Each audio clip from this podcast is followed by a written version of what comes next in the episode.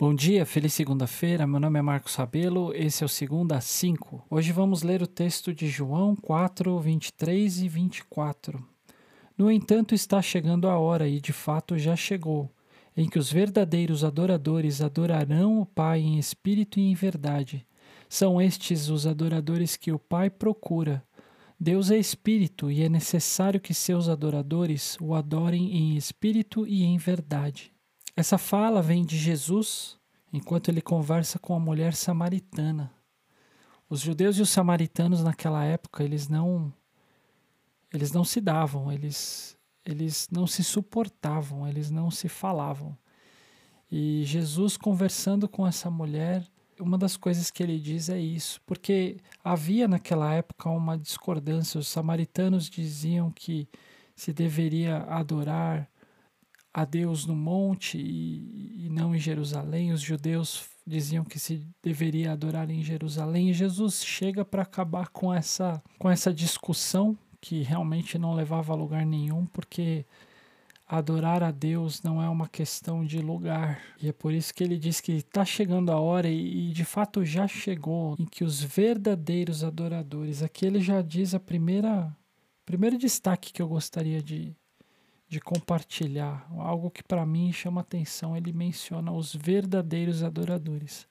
A partir do momento que ele diz que ele menciona verdadeiros adoradores, significa que existem adoradores falsos. Quando ele destaca uma adoração verdadeira, automaticamente quer dizer que existe uma adoração falsa. Então a gente precisa, em primeiro lugar, estar atento se a adoração que a gente presta a Deus, que a gente diz prestar a Deus, ela de fato é verdadeira. E Jesus se aprofunda mais em relação ao que seria essa adoração verdadeira. Ele diz: adorarão o Pai em espírito e em verdade. Então aqui ele está realmente dizendo que não tem a ver com lugar. Ele poderia dizer: os verdadeiros adoradores adorarão o Pai em Jerusalém, ou no Monte X, no Monte Y, ou no templo tal.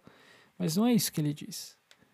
Ele diz: adorarão o Pai em espírito e em verdade. E você pode adorar o Pai em espírito e em verdade aonde você estiver. Isso não é uma questão geográfica. Pelo contrário, é uma questão de intimidade em espírito e em verdade.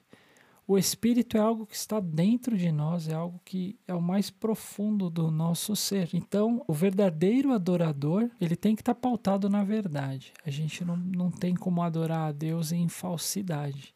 E essa adoração, ela tem que partir de dentro, do mais profundo, do nosso coração. Então, a gente já começa a entender um pouco mais qual é essa adoração.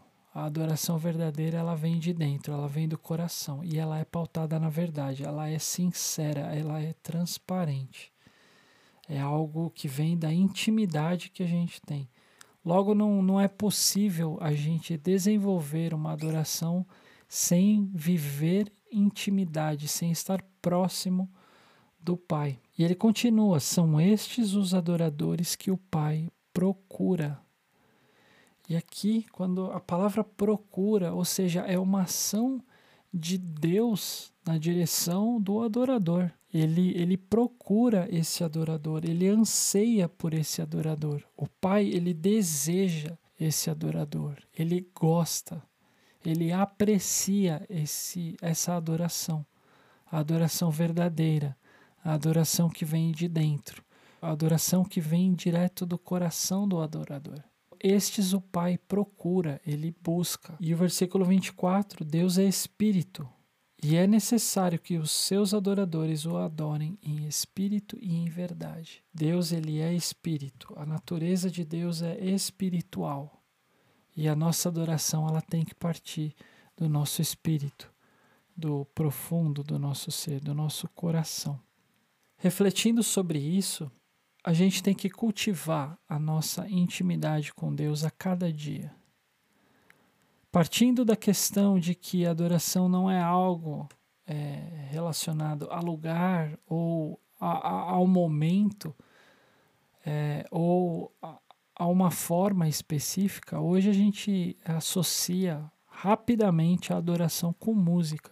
Sem dúvida que a música é uma ferramenta, é um, uma forma de adoração, uma forma de expressar a adoração que eu admiro demais, eu gosto demais. A música ela toca o nosso coração, ela ajuda a gente expressar a nossa adoração.